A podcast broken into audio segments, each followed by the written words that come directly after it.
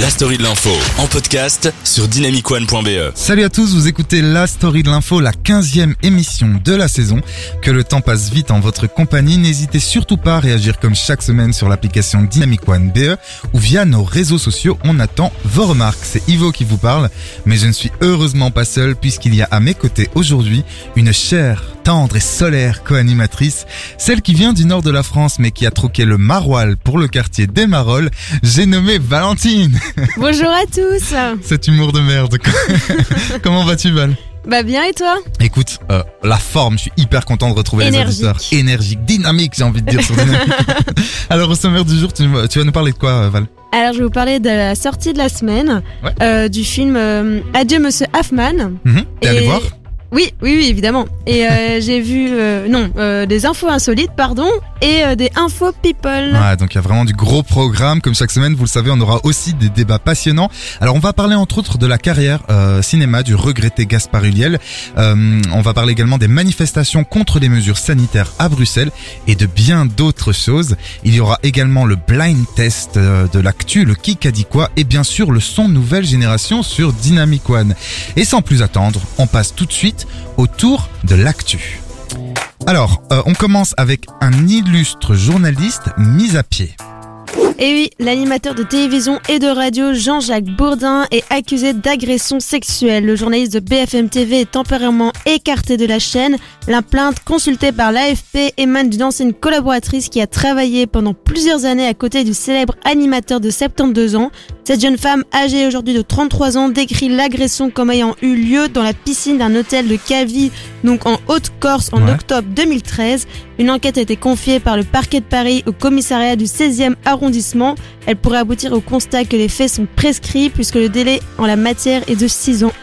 Notons également qu'il y a quelques jours, la candidate LR, donc des Républicains Valérie Pécresse, a accordé une interview politique à Jean-Jacques Bourdin avant qu'il soit mis à pied, euh, en connaissant évidemment l'affaire dont il était accusé, dont il est accusé même.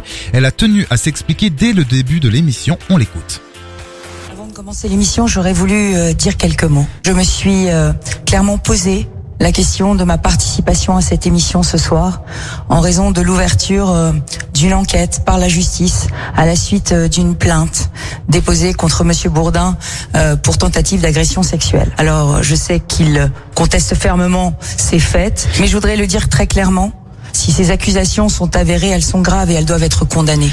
Ce à quoi Jean-Jacques Bourdin a ajouté ces mots. Voudrais ajouter à Valérie Pécre- Pécresse, j'ai décidé de ne pas m'exprimer à ce sujet, mais je conteste les faits rapportés euh, par la presse et je laisse la justice faire son travail. Et on poursuit avec de nouvelles mesures sanitaires en France qui vont intéresser nombreux d'entre vous. Le Conseil constitutionnel français a validé vendredi dernier le projet de loi instaurant le pass vaccinal dans l'Hexagone.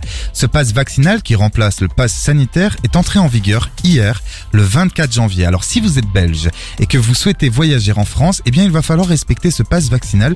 Je vous explique tout. Si votre schéma vaccinal est complet, vous ne devez pas fournir de test PCR pour vous rendre en France. Alors un schéma vaccinal est considéré comme complet lorsque soit vous avez eu reçu, euh, vous avez reçu pardon une dose du vaccin Janssen ou euh, Johnson Johnson depuis au moins 28 jours, soit que vous avez reçu une seconde dose pour les autres vaccins reconnus depuis au moins 7 jours. Donc là on parle bien sûr du Pfizer, Moderna, AstraZeneca.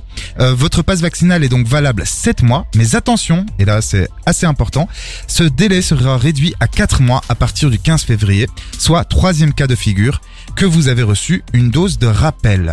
Le passe vaccinal, il est aussi disponible si vous disposez d'un certificat de rétablissement de la maladie datant d'au moins 11 jours et de moins de 6 mois. Les voyageurs de plus de 12 ans ne disposeront pas d'un euh, schéma vaccinal complet ou d'un certificat de rétablissement de la maladie devront alors présenter un test PCR ou antigénique négatif de moins de 24 heures. Alors je sais pas ce que t'en penses Valentine, il y a des chiffres dans tous les co- de tous les côtés, on ne comprend plus rien. C'est un peu confusant. Effectivement, alors vous devrez également remplir une déclaration sur l'honneur attestant que vous n'avez pas de symptômes et que vous n'êtes pas Et enfin, ça va en faire réagir plus d'un, mais pour vous rendre dans des bars, restaurants et autres lieux français, lieux fermés, il ne faudra pas présenter euh, son passe vaccinal Pardon, excusez-moi, il ne faudra pas présenter un test PCR, mais uniquement le pass vaccinal. Ça veut Ah bah donc oui. dire qu'on peut se rendre en France grâce à un test PCR dans les trains, on peut prendre les transports, mais on ne pourra aller nulle part. Alors si vous désirez vous rendre dans un restaurant, un bar, au théâtre, au cinéma ou dans une foire, je le répète, seul le certificat de vaccination ou le certificat de rétablissement sera accepté. Direction maintenant l'un des quatre tournois de tennis qui constituent le Grand Chelem.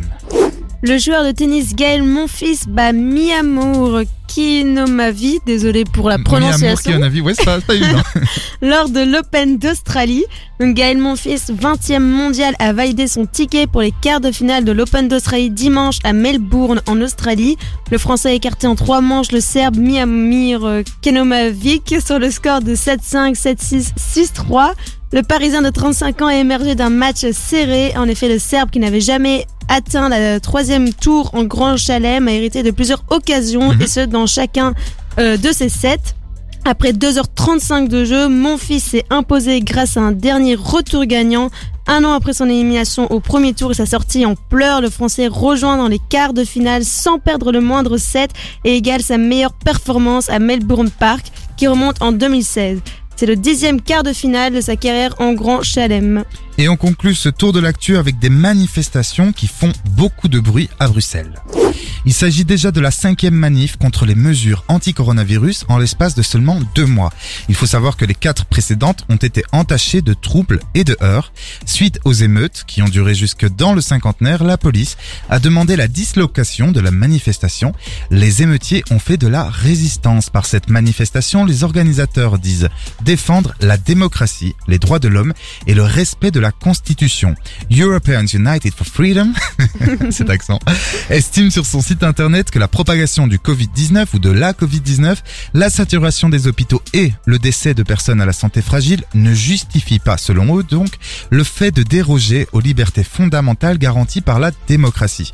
Alors j'en dis pas plus car on parlera euh, davantage de ça avec Valentine, Oui. donc de ces manifs et on débattra sur l'utilité ou non euh, du, du- du fait de manifester. hein. Plus tard dans l'émission, ça arrivera dans quelques instants. Et surtout comment? Et surtout comment, hein, dans la violence ou non, on va en débattre. N'hésitez pas à réagir à la maison.